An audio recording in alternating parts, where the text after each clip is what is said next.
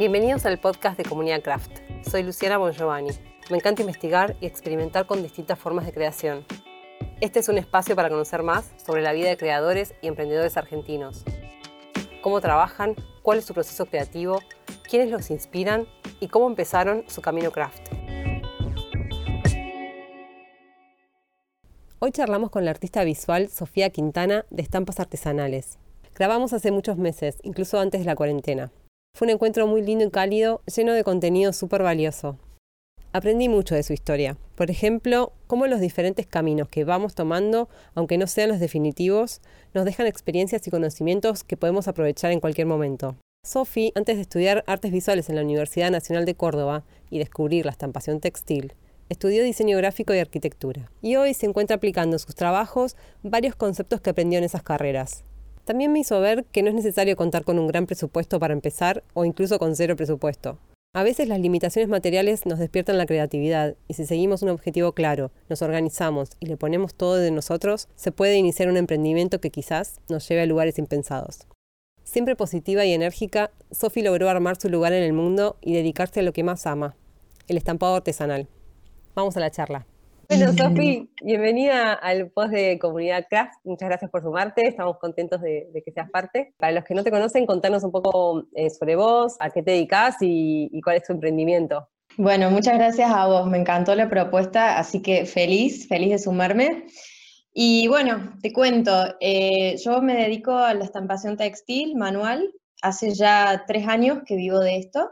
Y arrancó te cuento cómo arranco, si querés. Dale, sí. Yo estudié artes visuales acá en la Universidad Nacional de Córdoba y me especialicé en lo que son técnicas de grabado. Me volví loca con el grabado, me encantó.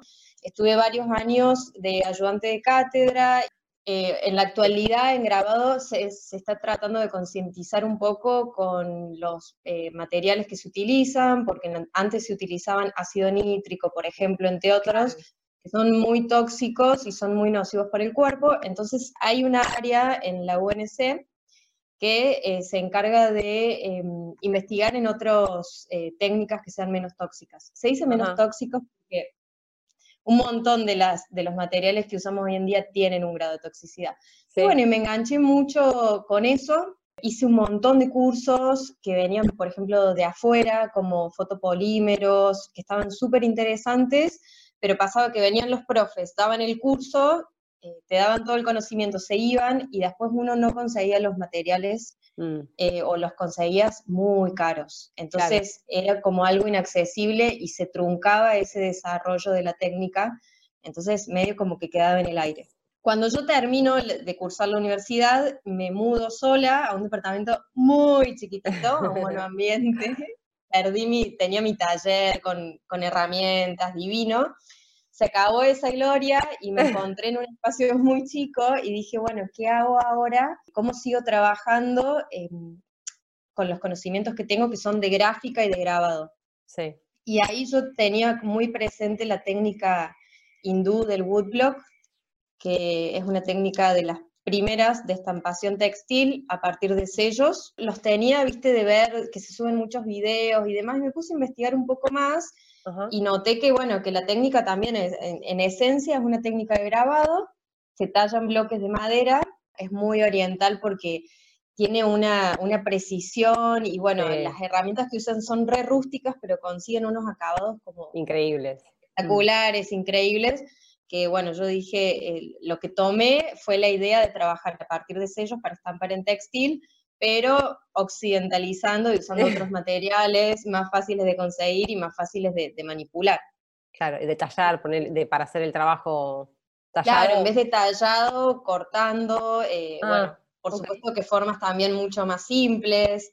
Eh, mis primeros diseños eran círculos, cuadrados, pero bueno, ahí entraba el terreno de la gráfica que cuando uno empieza a someterlo a distintas operaciones propios de la gráfica, como rotar, trasladar, cambiarle la escala, se vuelve mucho más rico el, trabajo. Okay. Y bueno, básicamente surge de una limitación, si se quiere, de, decir, bueno, no tengo el taller, no puedo seguir trabajando como estaba acostumbrada a trabajar, con las herramientas y demás, que gracias a Dios tuve esa, esa limitación porque surge esto nuevo que es, digamos, eh, de lo que vivo hoy. ¿Era una limitación más de como de espacio o en, qué sentido era la limitación? De espacio, porque yo venía con, un super taller, con una prensa de grabado, que es una, una, una máquina bastante grande, rústica, ah, pero grande. Eh, toda una mesa de entintado, un super espacio, y de repente en el mismo lugar donde vivía, trabajaba, comía, y era todo un espacio muy chiquito. Claro. Así que la mesa de trabajo, se, a la noche se sacaba todo y se comía ahí, y así. ¿Qué es lo que te permite esta técnica? O sea, vos necesitas solo ciertos bloques que le puedes ir cambiando la estampa al mismo bloque o necesitas tener un espacio para estoquear. Yo la verdad no sé bien cómo es el trabajo con, con wood blocking. Al principio yo los hacía sobre taquitos de madera. Ajá.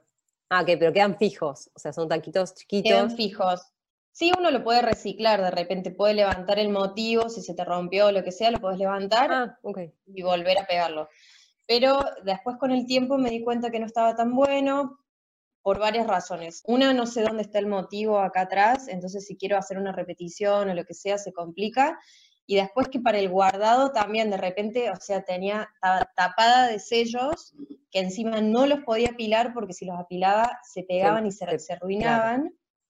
No los podía lavar porque era un bloque de madera, así que hoy por hoy directamente los hago sobre un material que yo después lo puedo lavar.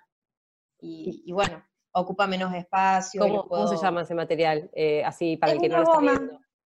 Es goma. Ah, es una goma gruesa como de un poco menos de un centímetro de espesor, ¿no? Sí, un poquito, me, puede ser de un centímetro. No sé bien porque la verdad que a veces consigo más o menos gruesita. Okay. Pero es, es material... Sí, sí, es bastante fácil de conseguir. Uno también los puede hacer en, maderitas, obviamente. Claro, claro, pero ahí entras en el tema del espacio y del guardado y... Sí, llega un momento que te das cuenta que estás tapada de, de, objetitos que son divinos. Yo algunos después los transformé en cuadros. Claro. Eh, pero, pero bueno, sí, y lo bueno de esto es que los carpinteros te regalan estos taquitos. Sí, entonces, bueno, lo cierto también, por otro lado, es que yo arranqué con cero capital de, inicial de, inversión, porque, bueno, mi realidad en ese momento era que no tenía un mango, sabía que quería trabajar de manera independiente, no quería trabajar en relación de dependencia, y, bueno, por eso es como reciclaba, me regalaban estos pedacitos y con la goma hacía los sellos, y bueno, y así medio que arrancó. Vamos un poco más como para atrás. Eh, ¿En tu familia se, hacían manualidades o realizaban alguna actividad así más artística? ¿Es algo con lo que vos creciste o, es algo que siempre te interesó y después te dedicaste a partir de la facultad?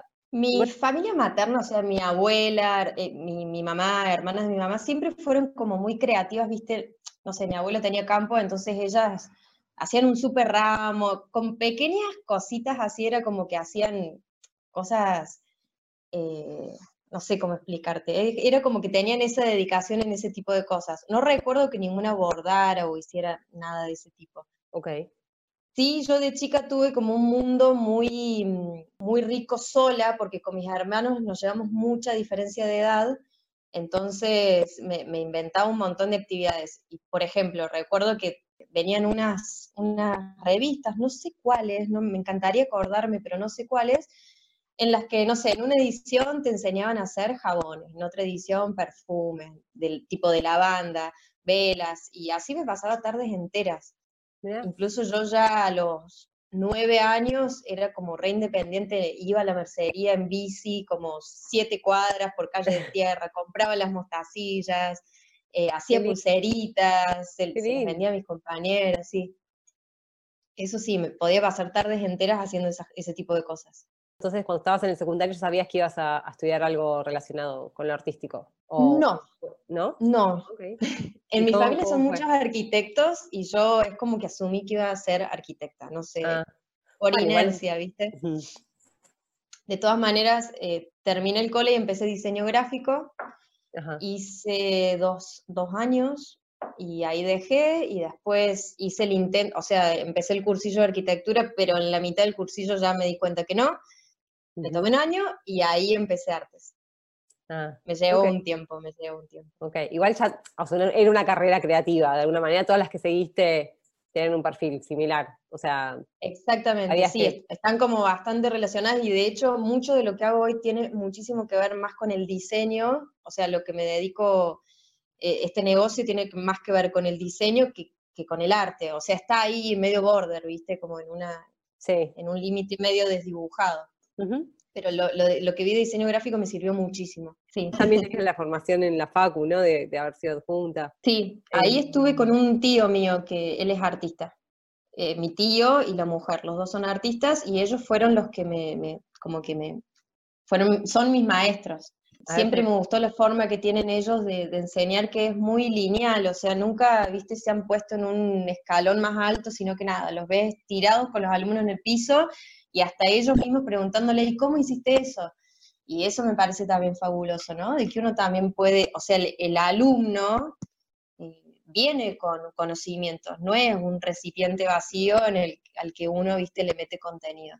Y bueno, ellos han sido mis, mis, maestros y también son grabadores y los que me han hecho esta ñoña en grabado que, bueno, me encanta. Qué lindo eso, que era, bueno, venía de tu familia entonces esta parte Venía de familia. Qué lindo. Y bueno, entonces vos, una vez que, que, empezaste a estampar, eh, empezaste a, a, vender, ¿cómo fue esa, esa transición? O bueno, ese Eso fue rarísimo, y, y, te vas a reír, pero fue algo que hice, que, que lo, lo ideé y lo armé con una terapeuta con la que estaba haciendo psicoanálisis, no, psicoanálisis no, estaba haciendo una terapia en ese momento.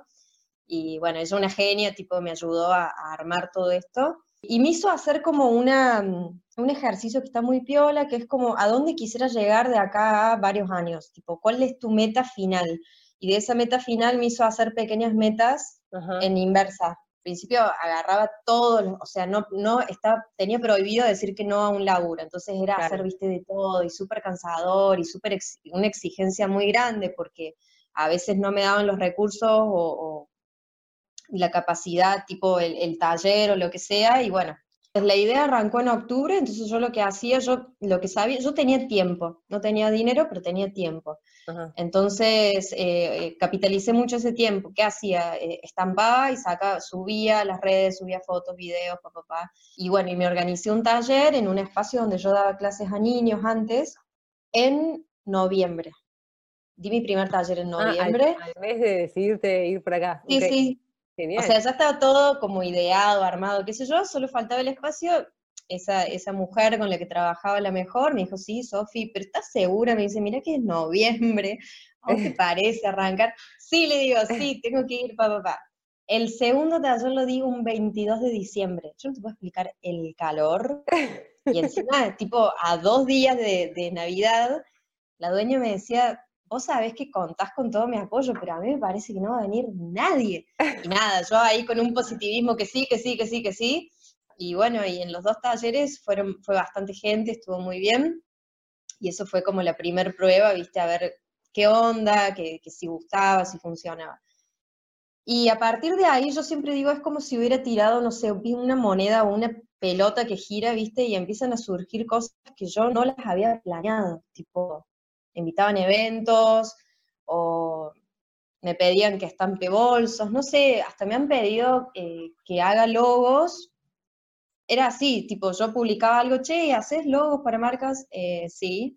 ¿Entendés? Era como todas ideas que me iba dando la, gente. Le vendía el sello, le vendía la tinta y, las instrucciones, y bueno, y ahí ellos, muchos emprendedores por ahí no tienen la posibilidad de, de hacer tipo a gran escala, normalmente la serigrafía te pasan por mínimo 200, 200 unidades de estampa, entonces lo que te permitía esto es que vos ibas manejando, viste, la cantidad que ibas pudiendo.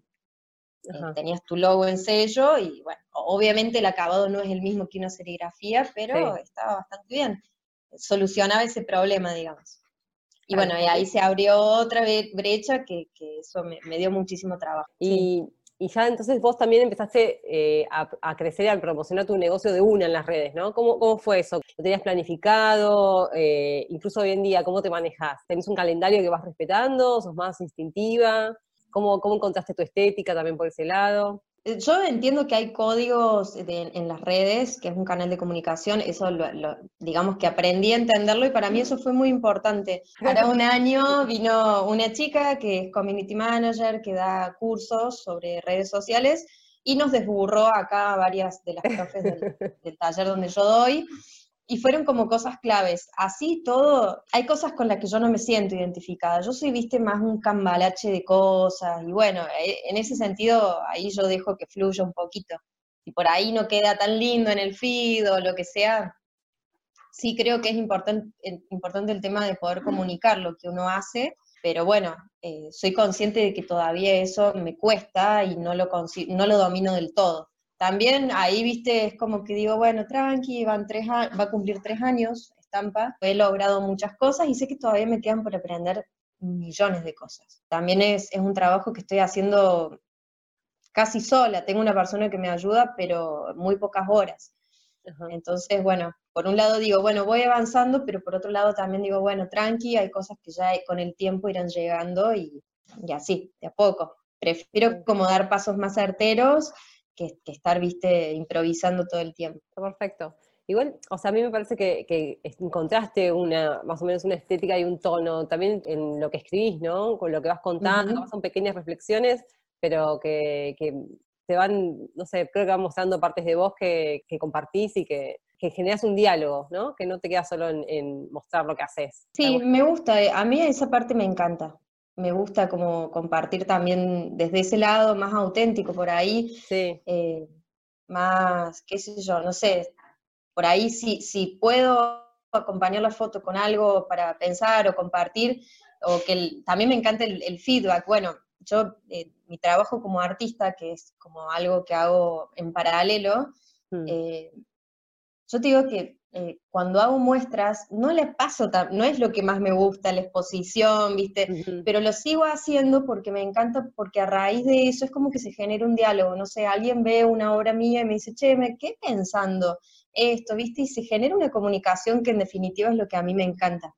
Entonces, por eso, por eso me gusta esa parte por ahí de, nada, de intercambiar opiniones, de comunicar, de hablar, conversar. Sí, está buenísimo. Igual es, que me parece que eso es fundamental en las redes. Es como el diálogo con el otro. No, no es solo exponerse, que también es bastante difícil y encontrarle la vuelta de cómo hacerlo, sino creo que lo, para mí lo más difícil es poder generar ese diálogo y creo que está buenísimo cómo lo estás construyendo. Con respecto a esto, me acuerdo cuando hablamos con vos, cuando me hablaste y me contaste tu propuesta y demás, me pareció súper interesante eso, viste, el detrás de escena, que es lo que por ahí mucho, siempre vemos el resultado y decimos, wow, y viste, uno se, se achica y dice, nunca sabes cómo llegó y decís, ¿cómo llegó esa persona a ese lugar? A mí siempre me gustó leer biografías de, personas que han sido influyentes, que han conseguido grandes cosas, porque me parece como, bueno, re importante saber, viste, que no nacieron iluminados, sino que tuvieron un recorrido y que no siempre fue fácil, tuvo momentos difíciles. Totalmente, que es un proceso, o sea, sobre todo para los que nos animan y los que, o los que están empezando, es lo que más me gusta también de estas charlas, como conocer ese proceso y, que puede llegar a ser un incentivo para alguien más. ¿Cómo organizas tu, tu diaria? Porque esto debe ser como emprendedor y trabajar a veces con algunas personas en colaboración o, con algún asistente, pero como que todo depende de uno, ¿no? Bueno, la organización para mí es, muy, es como fundamental, es fundamental si no, se te diluye el tiempo y se te acabó el día y decís, ah, no hice nada.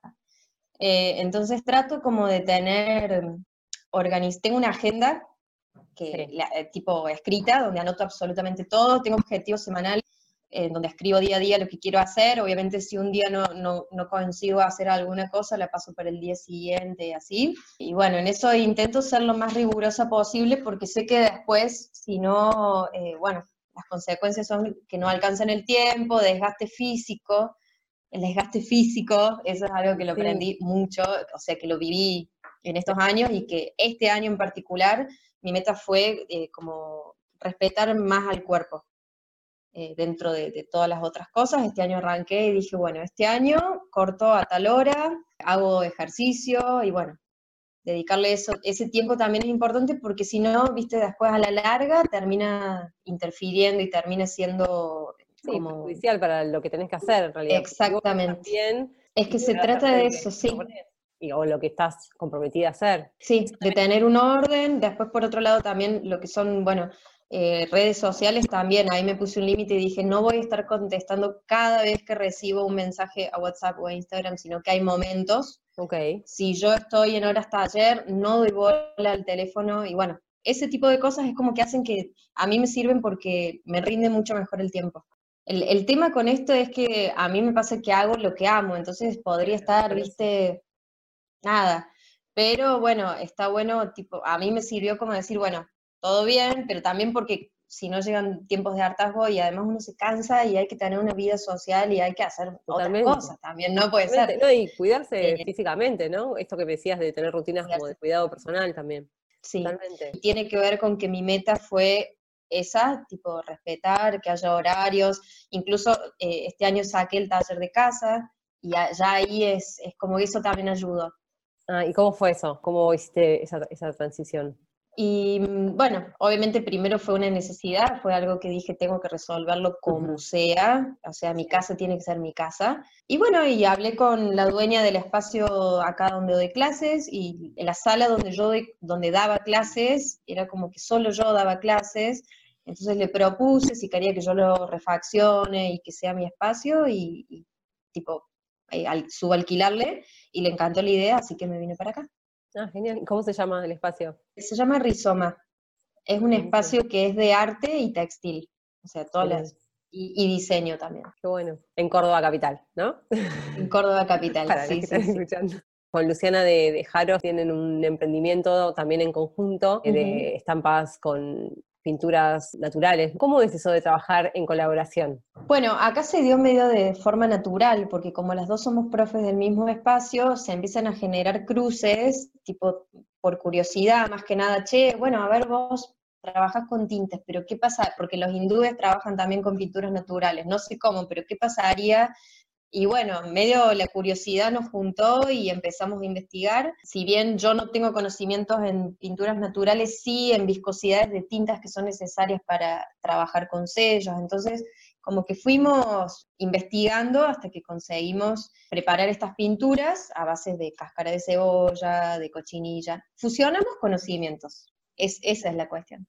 Fusionamos conocimientos, también trabajamos mucho, nos juntamos todos los viernes y eh, experimentamos, algunas cosas salen asquerosas, no funcionan, otras cosas sí, pero bueno, eh, la idea es esa, es investigar y, y, bueno, también transmitir el conocimiento, damos seminarios juntas y siempre tenemos como, siempre tenemos ahí una zanahoria adelante que, que nos lleva a seguir, a seguir queriendo juntarnos y seguir investigando. Bueno. Empezamos con los sellos y ahora incluimos la matriz, la matriz de serigrafía, Ajá. que eso era lo primero que queríamos experimentar, pero no teníamos plata para eso, así que todo lo que tuvimos que hacer, bueno, era para lograr este objetivo que lo conseguimos un, un año después. Con el tema de los, de los materiales para preparar las pinturas, estamos utilizando las que sabemos que tienen más perdurabilidad en el tiempo, porque las pinturas actúan con el sol y con los lavados. Ajá. Entonces trabajamos con, con los que sabemos que más que nada eh, funcionan bien y perduran. Hemos estado experimentando más en los sistemas de estampación. Hemos usado sellos, stencil, eh, ahora serigrafía, que es, que bueno, que esta nos interesa porque nos permite otro tipo de diseños. Con los sellos podemos hacer unos diseños más plenos y con la serigrafía podemos hacer una línea muy finita. Ah, Entonces, a eso queríamos llegar. Con, con, el método que hicimos para estampar, la tinta es de manera aditiva, es decir, que va a quedar el diseño estampado con la pintura. Y ahora estamos experimentando en otras técnicas que reservan justamente el diseño, bloquea, entonces uno puede teñir y después eso se levanta. No Ajá. sé si se entiende bien, pero bueno, hay dos técnicas, sustractiva y aditiva. Sí. ¿Cómo te gusta trabajar? ¿Escuchás algún podcast de, de, fondo, música? ¿Ves a veces series en no sé, Netflix o en la tele? Siempre pongo música, siempre. Y música, hay unos discos que se llaman Putumayo, no sé si conoces. No. Que son, es música del mundo. Entonces, no, no sé, tenés Putumayo, África, Japón, bueno. Ah, y nada, me encanta, porque es como que no, a veces pongo música para cantar, pero por lo general pongo esta música que no, no sé la letra y que me, es como que me traslada. Como que de alguna manera viajo a, a otros lugares. Qué bueno, está buenísimo. Sí, conoces como más de las culturas de, otros mundos. Sí, sí, no sé, me, hace ese, esa cosa rara como que me, transporta a otro lado. Claro. ¿Y seguís a alguien en Instagram o en redes o de alguna manera que, te interese y que te guste como compartir? Sí, hay unas, una, una pareja que son de Madrid que se llama Fábrica de Estampas que me parece que están trabajando súper bien, es muy interesante lo que ellos están haciendo. Eh, no me acuerdo bien si creo que ella era comunicadora y él arquitecto, pero trabajan desde la gráfica y desde cosas hechas a mano para crear una, identidad visual que puede ser de una marca. Eh, y me encanta cómo trabajan ellos, me parece que está re bueno. Qué bueno, genial. podrían, se podría decir que son mis, mis referentes. Ah, mira, Qué bueno, sí, los quiero, los quiero chequear. Sí, véanlos porque sí, les interesa todo, todo. Pero además cómo se manejan ellos como, como negocio también me parece que está muy bueno, porque ahí es como que le encontraron una vuelta, venden kits, venden seminarios, siempre hacen como cosas súper creativas y algunas cosas re sencillas, otras un poco más complejas, pero está esa cosa de que no es una limitación que no sepas dibujar, que nada, es como que con cosas simples te muestran ejemplos que están re buenos. Y aplicados, aplicados a objetos, a diseño. Y después, bueno, siempre arte, siempre veo, siempre tengo algún artista ahí, me gusta ver mucho de arte, eh, bueno, para, color me gusta ver paisajes, sacar fotos, los atardeceres, acá en Córdoba que tenemos un montón de colores, las sierras. O sea, vos sacas fotos, siempre... inspirás desde ese lado. Claro, saco algo, tengo algunas fotos en el celu, qué sé yo, si me gustó un color, si bien cambia con, la pantalla, bueno, medianamente, eh, o si no busco en, internet, y bueno, me gusta tomar los colores de fotografías. O sea, es, parte de tu proceso creativo eso, el, inspirarte viendo otras obras o colores de la naturaleza, ese tipo de cosas. ¿Partís de ahí? Sí, las, sí, sí, sí. Ver otras culturas me gusta mucho, los textiles, los diseños, tatuajes, tatuajes. Eh, ah, mira, en lo gráfico, ¿no? Del tatuaje, en, en, cómo se forman las diferentes. Sí, sí. No tanto por ahí en lo simbólico o en el contenido, porque bueno, eso es, es, otra cosa, y, pero más que nada lo, desde lo gráfico, desde el diseño en sí. ¿Y, ¿Y, te manejas igual en el proceso creativo cuando es un trabajo más creativo o personal tuyo, como una obra tuya, o cuando es para algo más comercial? No, muy diferente, ¿Ah, muy distinto muy distinto. Son, de hecho, el proceso de obra es como doloroso, es un bajón, es horrible, es horrible.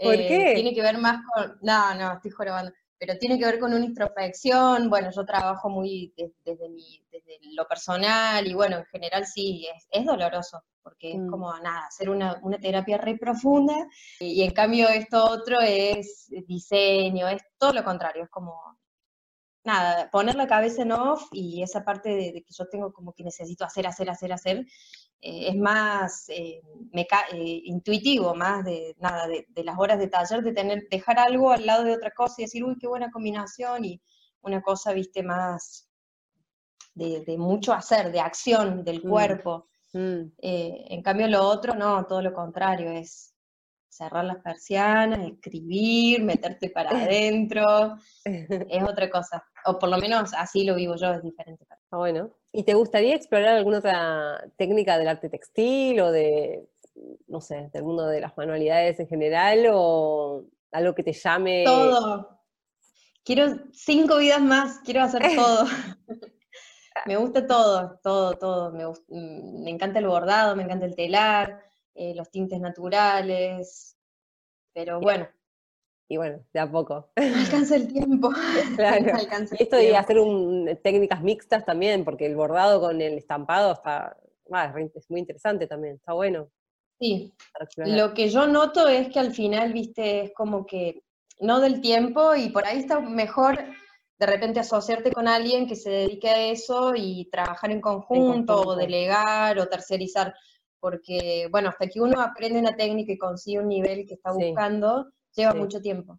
Entonces, por ahí quizá diseñar y terciarizarlo o asociarte con alguien. Eh, para mí, bueno, porque si no, como te digo, necesito varias vidas más. Sí, está bueno, está bueno lo que, lo que propones, me parece. Mm. Una buena idea. ¿Y tenés ahora algún, proyecto nuevo que te, tenga así como entusiasmada? ¿Estás como explorando algo nuevo? Bueno, estoy incorporando las, las matrices de serigrafía porque quiero, mm, hace rato en realidad que quiero hacer textiles estampados con sellos o con matrices de serigrafía y comercializar los textiles con, bueno, con diseños de estampa, con diseños propios.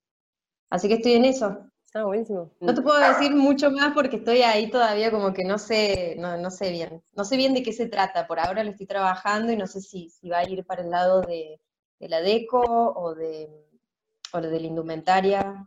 Ok.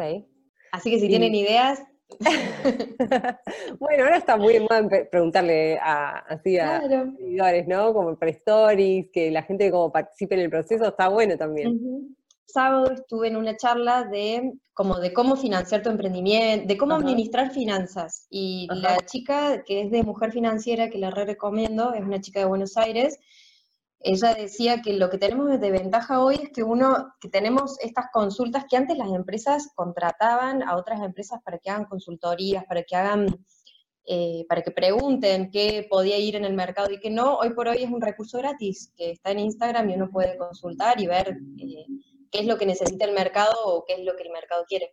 Totalmente. Y genera más diálogo también. O sea. Claro. Está buenísimo. Y para ir cerrando, te hago una pregunta así para, alguien que recién se está iniciando o que no se anima. ¿Qué tres cosas concretas eh, te parece que son como fundamentales para arrancar? Así, con una palabra, algo breve. Primero, paciencia, mucha dedicación, mucha dedicación y paciencia al proceso, ¿no? Que tiene su tiempo y que no es el mismo para todo el mundo y también que tiene que tener pasión, me parece. O sea, tiene que ser algo que a vos te movilice y te motive mucho. Porque les juro que no es tan romántica la vida del emprendedor, es súper cansadora, tiene como sus cosas. Entonces tiene que haber una llama muy grande que, te motive a decir, ah, no me importa nada y seguir.